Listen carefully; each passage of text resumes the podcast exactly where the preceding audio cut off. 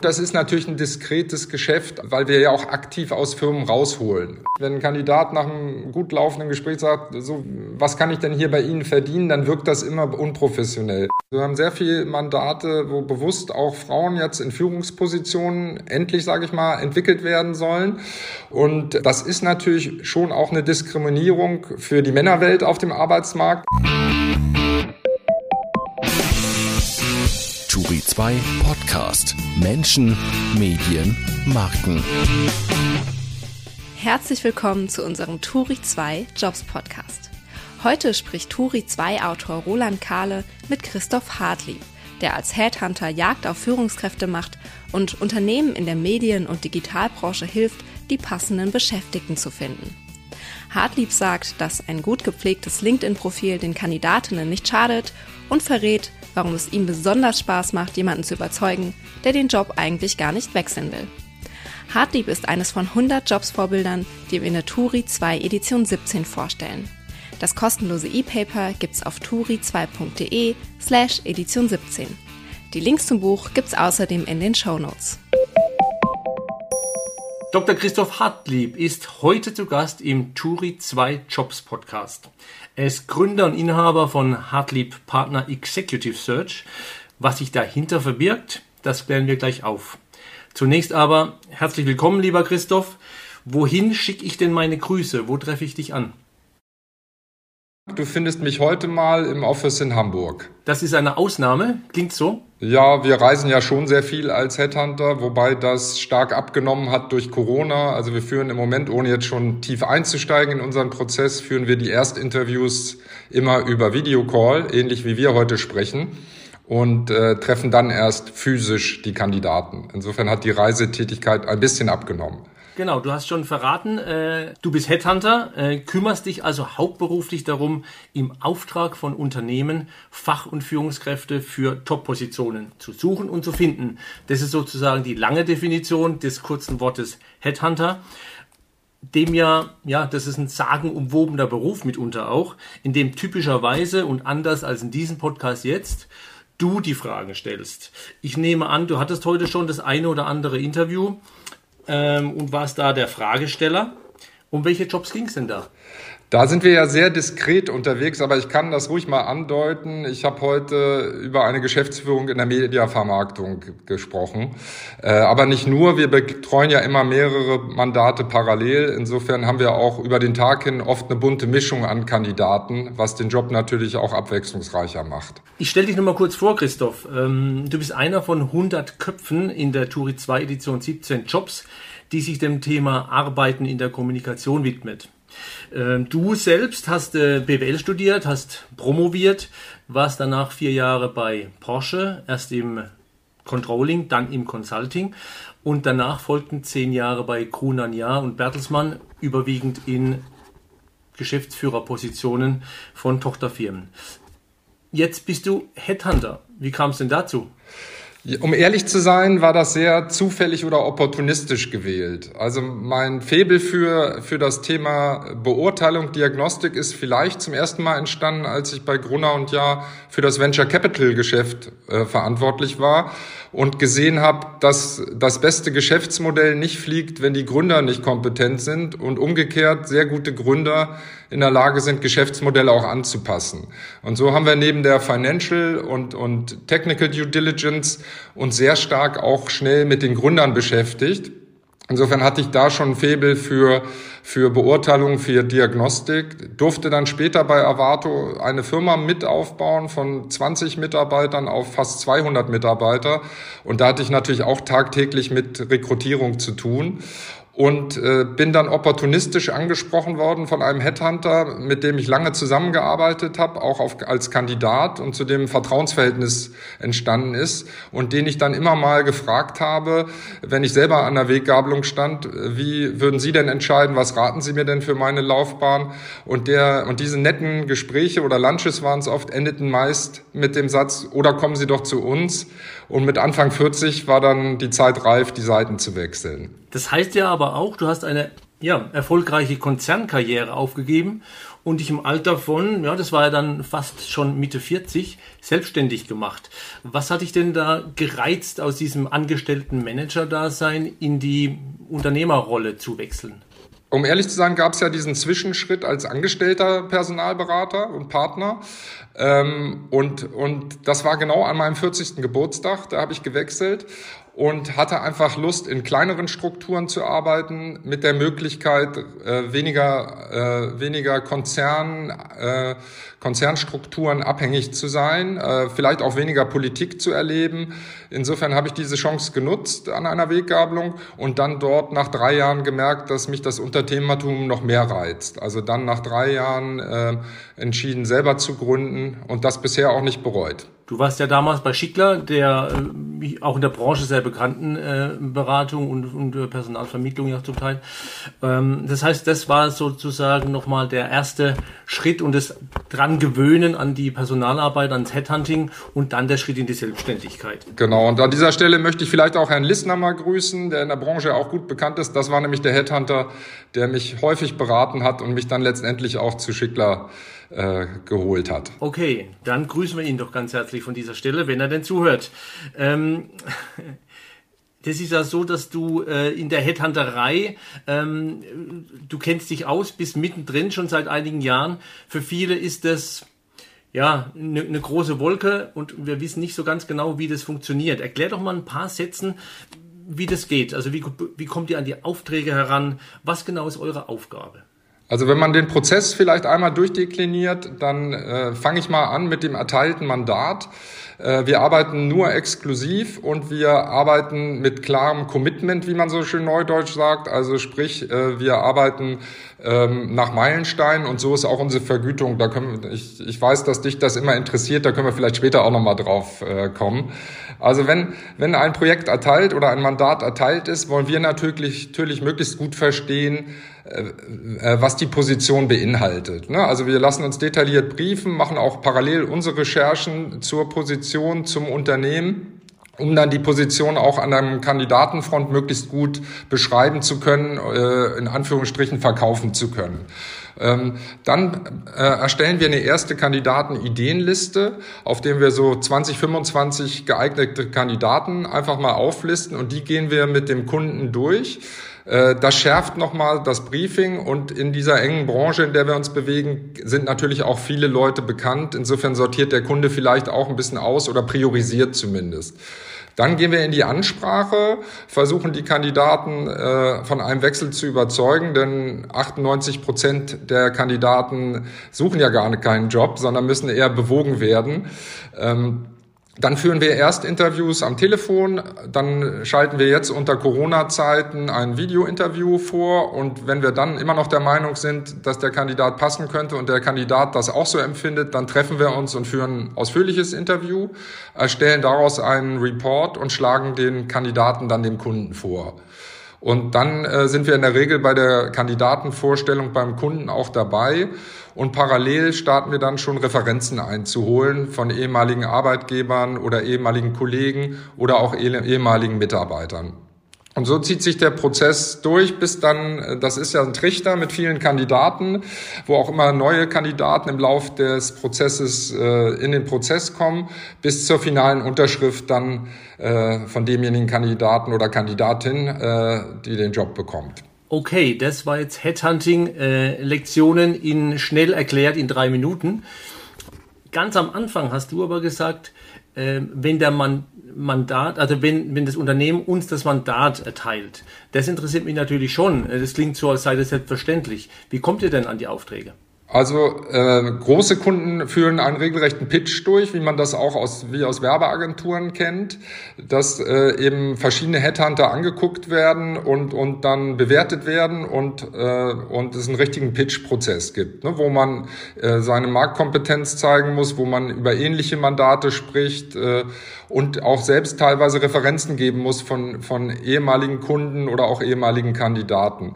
In der Regel machen wir aber keine Kaltakquise, weil weil natürlich, äh, es gibt, glaube ich, 3000 Headhunter in Deutschland, die mit sehr ähnlichen Charts dann äh, auf die Kunden zugehen, sondern in der Regel werden wir weiterempfohlen. Ne? Und eine Weiterempfehlung ist natürlich... Äh, ein viel besseres Entree, als sich selber kalt ins Spiel zu bringen. Und so ist das wie ein Schwungrad. Wir haben über die Jahre jetzt treue Kunden aufgebaut, äh, mit denen wir sehr eng zusammenarbeiten, aber es kommen auch immer mal wieder neue Kunden über Empfehlungen natürlich dazu. Oder Management aus ehemaligen Kunden wechselt in ein neues berufliches Umfeld und nimmt uns dann, wenn es ein Vertrauensverhältnis gibt, auch gerne mit als Dienstleister. Und ganz grob gesagt, bei wie viel Prozent der Aufträge müsst ihr vorher in den Pitch? Ja, das nimmt zu, auch durch Compliance-Gründe. Ne? Also so die, die Zeit des Body-Netzwerk, die, die habe ich, glaube ich, schon verpasst, weil ich ja erst elf Jahre jetzt in dem Job bin. Aber wir stellen uns da schon ganz klaren Kriterien und der Entscheider muss natürlich auch erklären, warum äh, mache ich das mit, mit Dienstleister X und, und ein anderes Mandat mit Dienstleister Y. Also die Pitch-Häufigkeit nimmt schon zu. Eine genaue Prozentsatz habe ich nicht, aber je größer der Kunde, desto mehr Pitch-Situationen haben wir, weil dann eben das Compliance-Thema auch immer größer wird. Ne? Okay.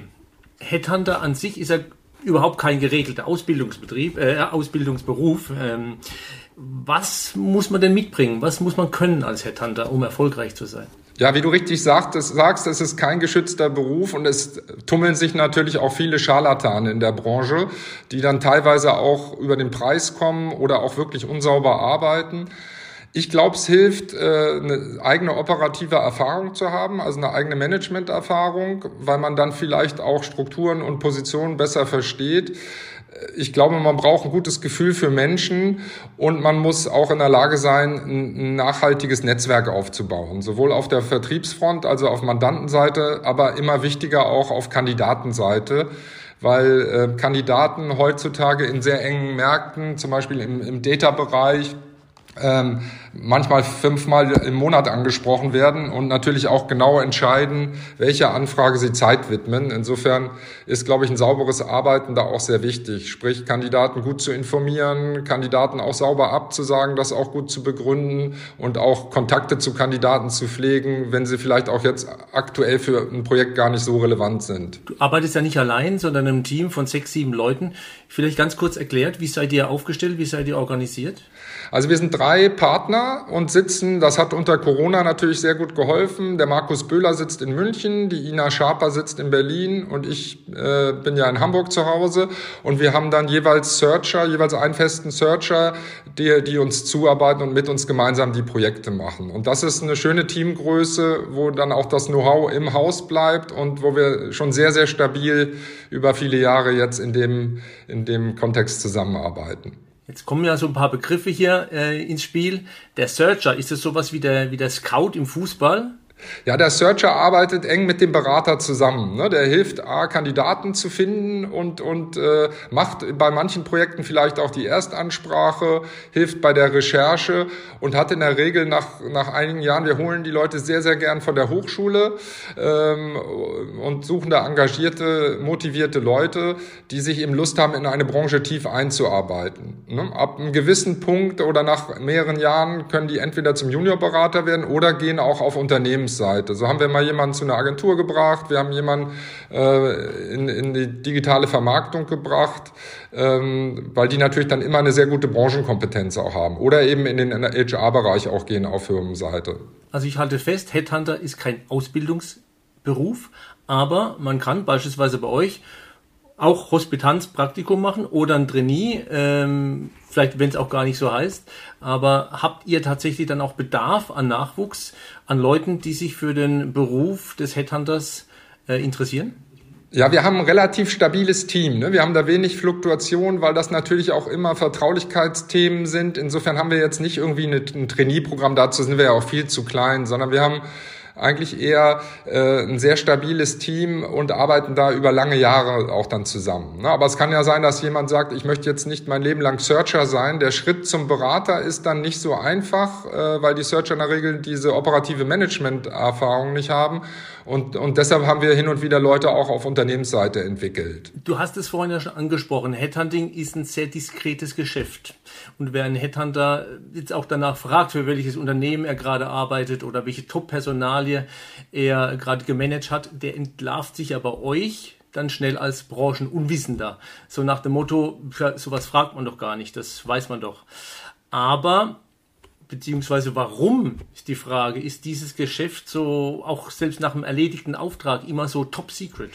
Ja, das hängt natürlich einmal damit zusammen, dass wir unsere Kunden auch nicht so gern offenlegen wollen, äh, weil und das ist natürlich ein diskretes Geschäft auch auch zu sagen, äh, weil wir ja auch aktiv aus Firmen rausholen ne? und und äh, das so ein bisschen äh, nicht total transparent werden zu lassen, ist wirklich Usus in dem Markt. Und das wird sich auch nicht so schnell ändern.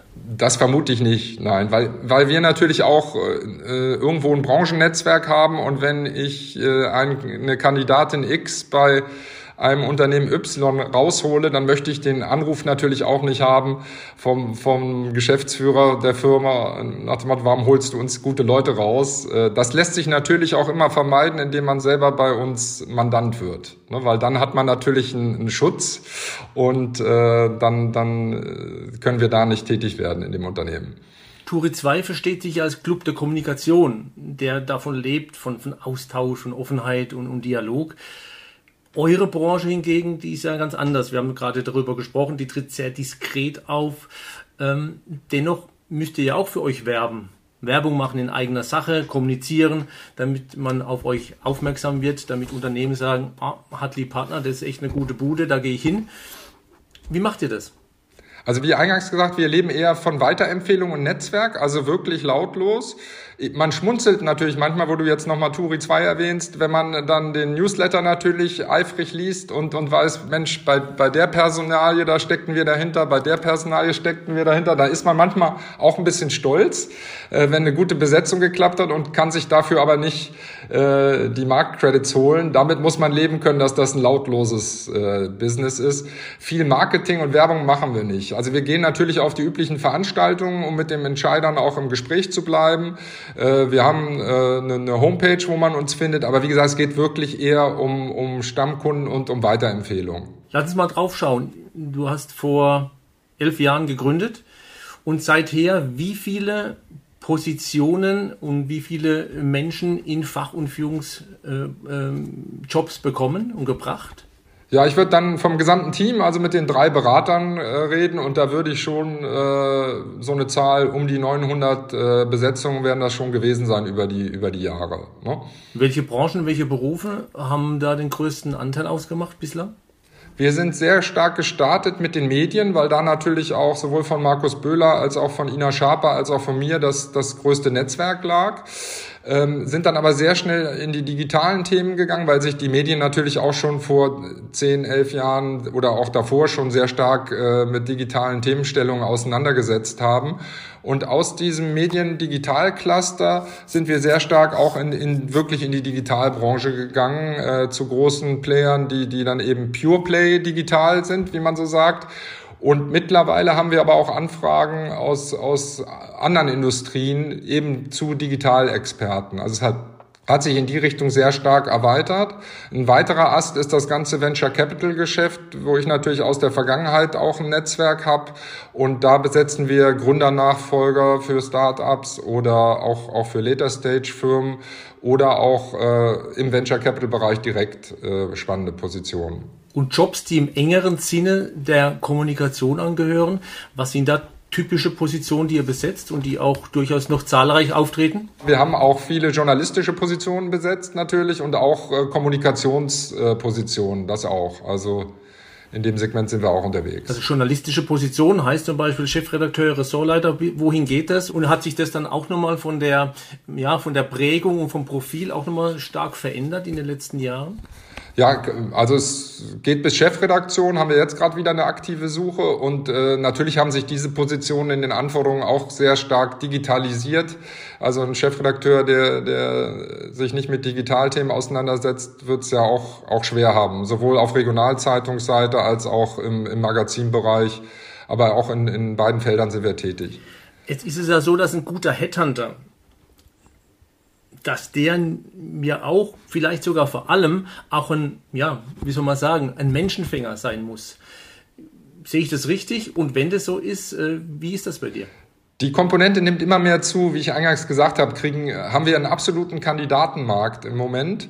Also die, die Top-Leute sind heiß begehrt und insofern muss man auch, auch versuchen, die Leute zu überzeugen. Das sehe ich auch als einen Teil der Dienstleistung, weil durch Xing und LinkedIn ist ja fast jeder leicht auffindbar. Und, und dann geht's eher darum, den wirklich auch in den Prozess zu bekommen, zu begeistern. Und, und äh, mir machen Projekte am meisten Spaß, wo der Kandidat beim ersten Kontakt sagt, ich will gar nicht wechseln, lassen Sie mich bitte in Ruhe, jetzt mal übertrieben gesagt. Und dann wirklich in den Prozess geht, es wird und dann nach drei, vier Monaten anruft und sagt, vielen Dank, dass Sie so penetrant sind, äh, weil das war eine genau richtige Entscheidung. Du hast also große Lust am harte Nüsse knacken, wenn ich das mal so frei übersetzen darf. Na, ich sehe da drin zumindest einen Mehrwert, ne? weil wir müssen ja auch bei unseren Honoraren das irgendwo rechtfertigen. Und wenn man nur eine, eine Stellenanzeige auf Stepstone oder Indeed schalten müsste, dann hat der Headhunter ja keine Existenzberechtigung.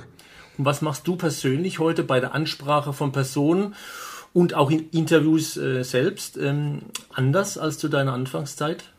Ich glaube, man kriegt mehr Erfahrung äh, oder man bereitet sich vielleicht noch ein bisschen besser vor, bei, gerade bei knackigen Positionen, dass man wirklich auskunftsfähig ist. Und ich gucke mir auch die, die Lebensläufe der Kandidaten, die wir ansprechen, genau an und, und versuche Argumente zu sammeln, warum der Wechsel sinnvoll ist ohne viel über den Kandidaten bisher zu wissen. Ne? Und ich habe auch gelernt, wenn jemand wirklich partout nicht will, deshalb war, das ist, widerspricht jetzt meinem Beispiel eben, aber wenn jemand wirklich nicht will, dann, dann muss man ihn auch an irgendeinem Punkt in Ruhe lassen, weil das sonst auch nervig werden kann. Lass uns mal kurz über Geld reden, weil Headhunting und Geld, das äh, passt da zusammen wie ein paar Schuhe. Ähm, und lass uns auch da mal ganz kurz die Branche wechseln und mal in den Profifußball gucken.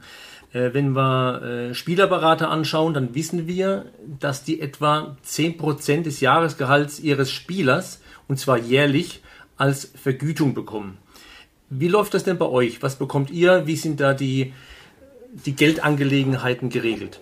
So gut haben wir es nicht. Auf das Modell würde ich auch gern einsteigen. Aber wir, das kann ich ruhig offenlegen, wir haben ein sehr klassisches Modell wie der gesamte seriöse Markt. Wie gesagt, es gibt immer Preisbrecher, die dann mit einer anders ausgerichteten Dienstleistung in den Markt gehen. Aber die seriösen Player nehmen so circa 30 Prozent des Bruttojahresgehaltes und das mit einem Retainer-Modell, sprich ein Drittel, Drittel, Drittel-Modell, ein Drittel bei Auftragserteilung, ein Drittel bei Vorstellung geeigneter Kandidaten und ein Drittel bei Unterschrift. Wenn ihr nicht besetzen könnt, dann geht ihr leer aus? Also wir suchen, na, wir gehen nicht leer aus, weil wir haben ja zwei Retainer. Wir suchen aber, wir haben da keine, äh, keine Befristung im Vertrag. Wir suchen wirklich so lange, bis der Kunde glücklich ist. Es passiert natürlich manchmal, dass ein Kunde selber besetzt oder dass sich irgendwas auf Kundenseite verändert, dass dann eine Besetzung äh, gestoppt wird, pausiert wird oder auch ganz storniert wird. Deshalb äh, haben wir auch dieses Retainer-Modell natürlich unter anderem, um dann nicht völlig umsonst gearbeitet zu haben. Heißt aber auch, in dem Moment, in dem der Auftrag erteilt ist, könnt ihr schon relativ sicher voranmarschieren und äh, dann ist auch, ja, dann nehmt ihr auch Geld ein. Ja, aber in dem Moment tickt ja für uns auch die Uhr, ne? weil ein Kunde, der zahlt, will natürlich auch geliefert bekommen. Und eins hatte ich vielleicht noch vergessen zu den Auftragsbedingungen. Wir garantieren auch eine kostenlose Nachbesetzung, egal ob der Kandidat geht oder der Kunde möchte, dass der Kandidat geht. Das kommt zum Glück sehr, sehr selten vor, weil das natürlich auch für alle dann immer der Worst Case darstellt. Bezieht sich das auf die Dauer der Probezeit oder gibt es da andere Termine oder Fristen? Wir, wir, wir sagen, nach sechs Monaten müsste eigentlich ein Unternehmen wissen, ob der Kandidat passt und äh, auch ein Kandidat müsste wissen, ob die Entscheidung richtig war. Ne? Headhunter werden tätig für Positionen ab einem Jahresgehalt von wie viel etwa? Also wir fangen schon bei 100.000 Euro Jahresgehalt an, weil das, äh, ich glaube, ab da macht der Aufwand auch wirklich Sinn. Und, und äh, es gibt aber Headhunter, die auch noch später erst anfangen. Ihr habt aber sogar äh, ja noch eine, eine, eine Tochter- oder Schwesterfirma, die schon äh, für Positionen ab, glaube ich, 80.000 Euro Jahresgehalt tätig wird, richtig? Genau, das ist die Inmedia Search in Berlin, die maßgeblich die Ina Schaper betreut. Und äh, das haben wir bewusst gemacht, weil wir oft in Rahmenverträgen landen bei unseren Kunden und die Kunden dann natürlich auch sagen, kannst du uns in der Position oder in der Position helfen, die dann unter diesem Band liegt. Und wenn man dann äh, nur die Kirschen rauspickt, macht man natürlich einmal die Tür für andere Dienstleister nach unten auf Und andererseits sind wir natürlich dadurch auch interessiert, früh die, die, die High Potentials kennenzulernen, die dann in, in drei, vier, fünf Jahren natürlich dann auch in, in der oberen Kategorie des Gehaltes liegen. Insofern hat sich das bewährt, diese, diese Zweiteilung. Wir haben das aber bewusst unter einer eigenen Marke gemacht, um da unsere Positionierung auch nicht zu verwässern. Was war denn jemals in den, in den elf Jahren seither ähm, das höchste Jahresgehalt einer Position, die du oder ihr vermittelt habt? Gute Frage. Das ist, obwohl das Projekt habe ich noch sehr gut in Erinnerung, weil das eben der größte Ausreißer war.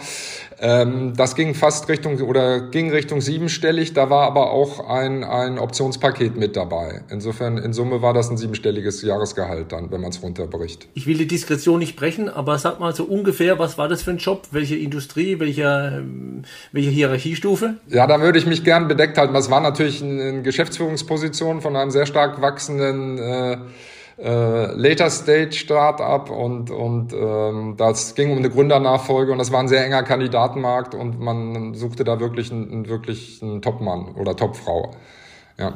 Ihr seid da ganz eng dran, könnt deshalb auch etwas über die Gehaltsentwicklung äh, sagen, die in Medien, in Marketing, in Kommunikation sich entwickelt hat in den letzten Jahren. Äh, was hat sich da getan? Also die ganzen sehr technisch-analytischen Bereiche sind gehaltlich noch, noch stärker vergütet worden. Also so die Business Intelligence, Data und Tech-Profile. Äh, ähm, ähm, wo es sich ein bisschen beruhigt hat, ist auf der Vermarkterseite. Da haben wir ja auch eine große Konsolidierung gesehen. Ne? Sowohl bei den Publishern sind ja einige zusammengegangen, auch Ströer hat da ja sehr stark konsolidiert. Insofern hat sich der Markt, der, der vielleicht vor fünf Jahren sehr überhitzt war, ein bisschen konsolidiert.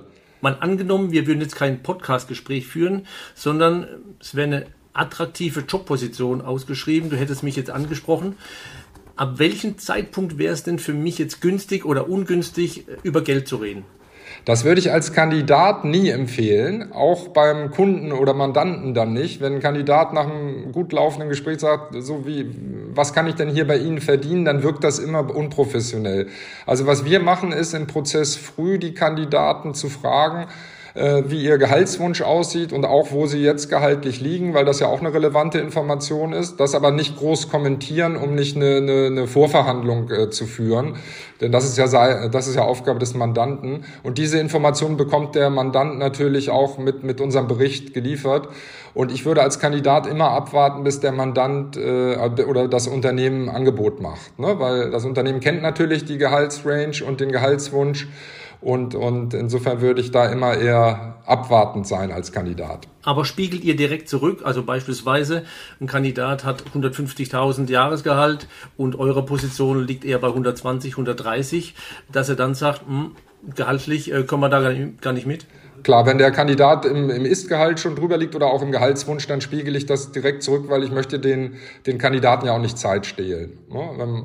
Insofern ähm, die Differenz sollte nicht zu groß sein äh, in der Ansprache, weil dann zeigt man als Headhunter, dass man äh, kein Gefühl für den Markt oder für das Profil des Kandidaten hat. Äh, das hat vielleicht jeder von uns auch schon mal erlebt, dass man auf Positionen angesprochen wird, wo man vielleicht vor fünf Jahren verortet war. Das finde ich immer peinlich und zeigt, dass der Headhunter sich nicht, nicht richtig beschäftigt hat mit dem Kandidaten. Du hast ja nun in deinem Job mit vielen ja, Topverdienern, mit Hochkarätern zu tun. Wie ist denn dein ganz persönliches Verhältnis zu Geld? Oh, das ist ja jetzt eine, eine gute Frage. Ja, das musst du ja am besten wissen. Sagen wir so, ich mache den Job, weil er mir wirklich Spaß macht. Also ich habe eine Leidenschaft für den Job und ich habe ja in meinem Vorle Berufsleben viele verschiedene Dinge gemacht. Vom, von Automobilbranche über Medien, über Venture Capital. Und ich muss sagen, nach ein paar Jahren habe ich immer gedacht, jetzt könnte mal was Neues kommen, nochmal die Lernkurve wirklich versuchen steil zu machen. Aber ähm, diesen Wunsch hatte ich im Headhunting nie, weil jedes, jeder, jede Woche anders aussieht, jedes Mandat sieht anders aus, jeder Kandidat ist dann doch irgendwie wieder ein bisschen anders und es ist eine hohe, hohe Energie und Geschwindigkeit im Prozess, weil man natürlich immer ähm, Projekte parallel macht, also auch, auch immer unter Dampf ist und so äh, finde ich den Job sehr reizvoll. Und natürlich, wenn es funktioniert und aufgeht, dann verdient man auch gut. Da will ich auch keinen Hehl draus machen. Leistest du dir oder frönst du einem Hobby, das sehr teuer oder das dir sehr lieb ist? Ja, ich habe drei Kinder, die jetzt alle studieren. Okay, das ist äh, eine, klare, eine klare Botschaft. Ähm, aber lass uns doch mal gucken, ähm, wie der, wie, wie so ein Arbeitsmarkt läuft, wie auch äh, unsere, ja, wie der Nachwuchs sich auf einen Headhunter einstellen kann, wie der davon profitieren kann, wenn er weiß, wie Headhunter arbeiten. Ist es denn eigentlich noch so, dass Headhunter anrufen, also per Telefon, oder wird heute gemailt, gewhatsappt, gelinkedin, ähm, hinterlasst eine Nachricht auf, auf Xing? Wie geht ihr vor? Ja, WhatsApp finde ich unglücklich als, als Business-Kommunikationstool. Das verwenden wir gar nicht. Ich bin auch so ein bisschen äh, datenschutzparanoid. Äh, wir haben ja auch eine Schnittstelle zu unserer Datenbank auf dem Handy. Insofern möchte ich keine WhatsApp äh, auf dem Handy haben, zumindest nicht auf dem Firmenhandy. Und äh, ich finde auch die Ansprache nicht sehr seriös über WhatsApp. Insofern nutzen wir schon sehr stark auch Xing und LinkedIn, weil es eben eine unkomplizierte Erstansprache ist, ohne dass man Kandidaten ähm, auf den Wecker geht. Äh, wir telefonieren aber auch nach wie vor in die Firmen rein. Gerade bei höheren Positionen sind die Leute dann doch teilweise nicht auf LinkedIn und dann versuchen wir schon, äh, die Leute ans Telefon zu bekommen, um eben auch die Story rüberbringen zu können. Hast du einen guten Tipp, wie man an Leute kommt, die schwer erreichbar sind?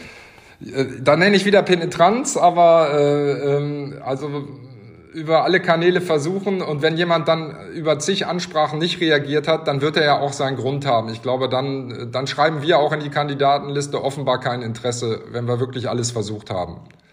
Sonst versuchen wir aber auch unser Netzwerk zu benutzen, weil über Bande kennt natürlich, äh, kennen viele Leute natürlich auch auch Leute. Und wenn man da äh, einen guten Kontakt hat, der einem vielleicht eine Tür aufmachen kann, nutzen wir das natürlich auch. Jetzt mal aus Sicht des Jobsuchenden, wie kann der, wie kann sie ähm, die Chancen erhöhen, damit ein Headhunter auch auf sie oder ihn auf, ähm, aufmerksam wird?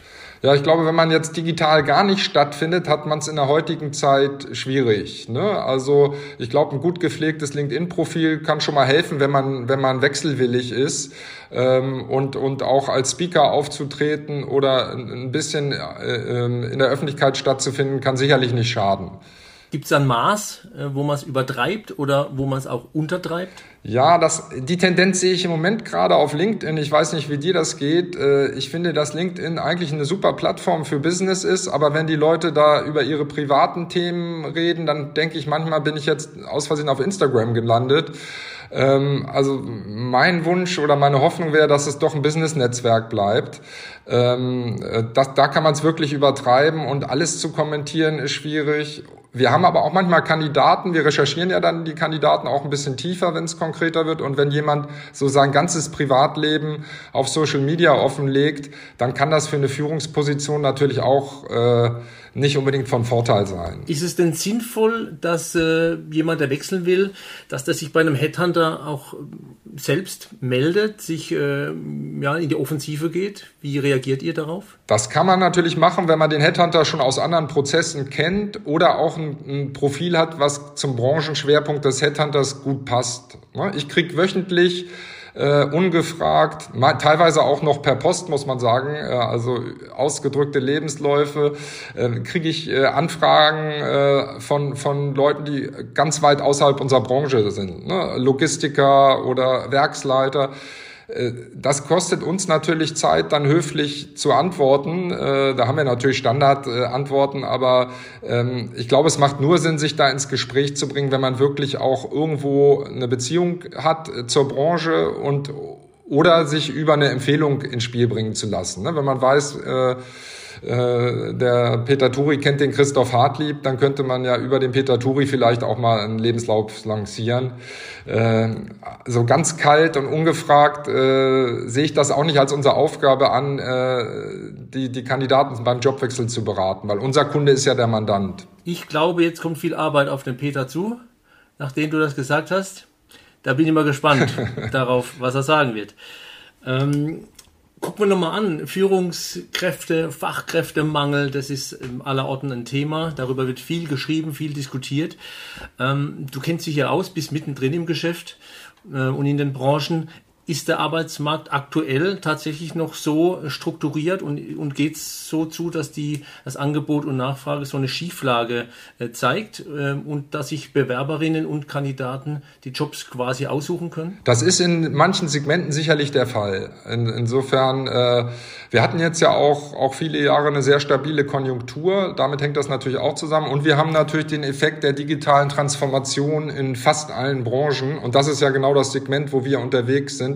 Insofern arbeiten wir in einem totalen Kandidatenmarkt, äh, was, was es uns manchmal schwieriger macht, aber natürlich auch irgendwo unsere Existenzberechtigung äh, äh, darstellt. Ne? Wenn man nur äh, über eine Stellenausschreibung oder über eine LinkedIn-Suche die Kandidaten finden könnte, dann, dann müsste es uns ja nicht mehr geben. Ne? Insofern ähm, ist das Geschäft aber sicherlich auch ein bisschen konjunkturabhängig. Insofern müssen wir mal gucken, was jetzt so passiert, wenn man so die Inflationsrate anguckt und die, und die äh, politische Lage. Ähm. Speziell nochmal als Tipp für, für Nachwuchsleute, ähm, die in Medienkommunikation, Marketing weiterkommen wollen. Was kann man ihnen raten an Zusatzqualifikation, an Weiterbildung, um sich besser zu machen und das Profil zu schärfen?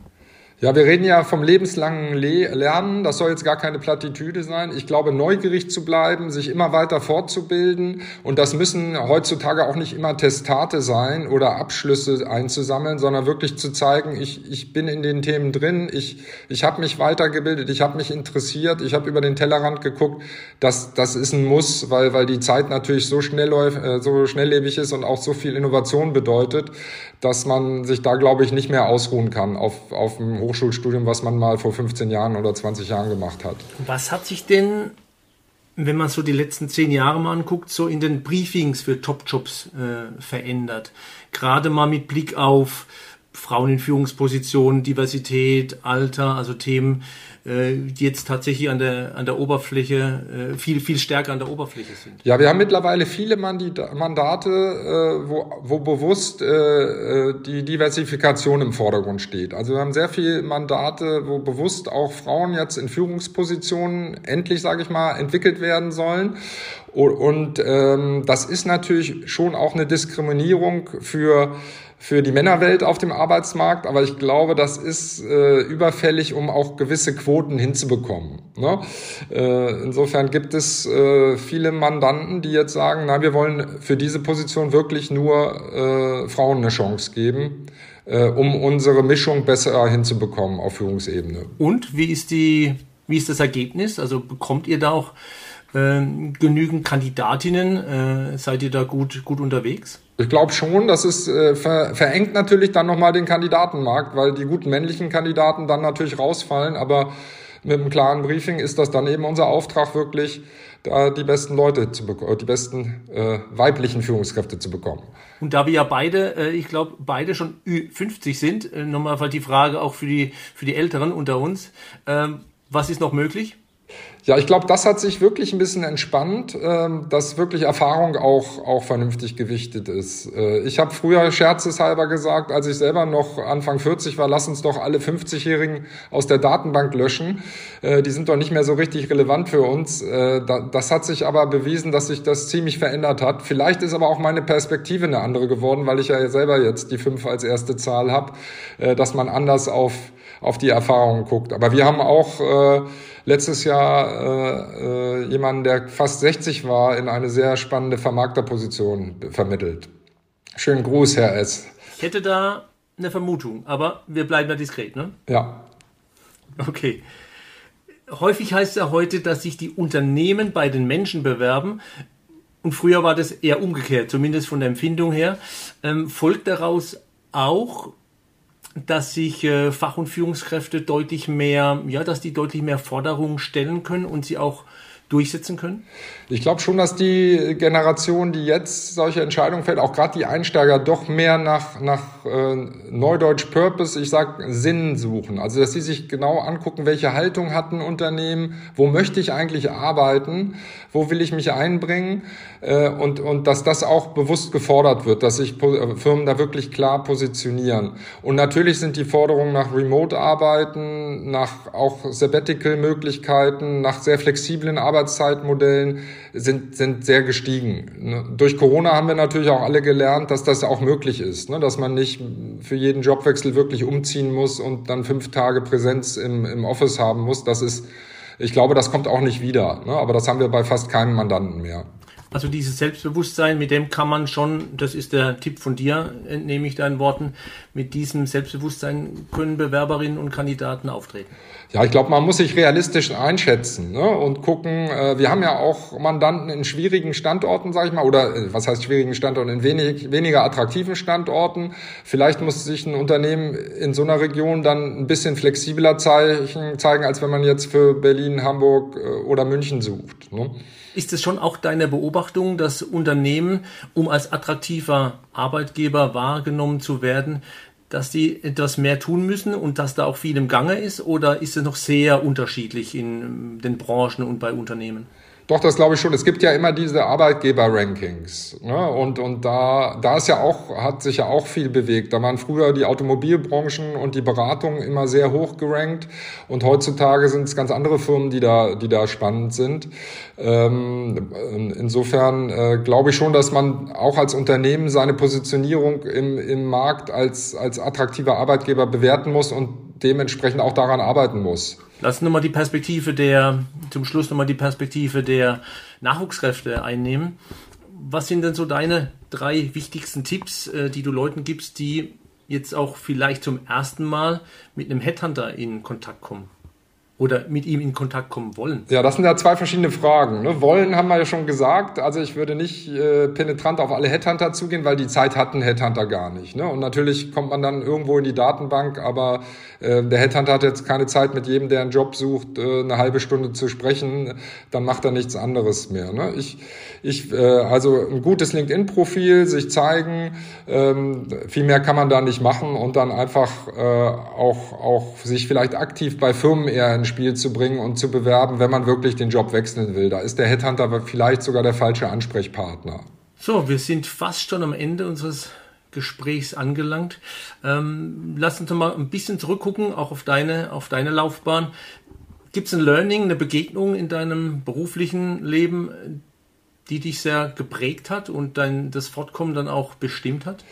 Ja, ich glaube, ein, Berufsleben kannst du nicht auf dem Reißbrett planen. Äh, äh, heute noch weniger als früher. Ne? Früher gab es ja so Karrierepfade und so. Ich glaube, man muss einfach offen sein, sich viele Dinge angucken, äh, finden, was einem wirklich, was einen wirklich begeistert, weil ich glaube, nur dann macht Spaß und nur dann kann man gut sein und und und dann eben auch sich Ziele setzen und uns machen einfach. Wir haben in, der Edition, in der Jobs-Edition, die schöne Frage drin, äh, welchen Rat würdest du deinem 18-jährigen Ich geben? Fällt dir dazu was ein, was du dir selbst als jungen Burschen raten würdest? Oh, das ist schwierig. Ja, ich würde vielleicht daran anknüpfend sagen, äh, guck dich breit um, guck über den Tellerrand, geh früh auch ins Ausland, äh, sammle Erfahrungen und dann entscheide, was dich, wofür du wirklich brennst und, und setz dann auf das Thema.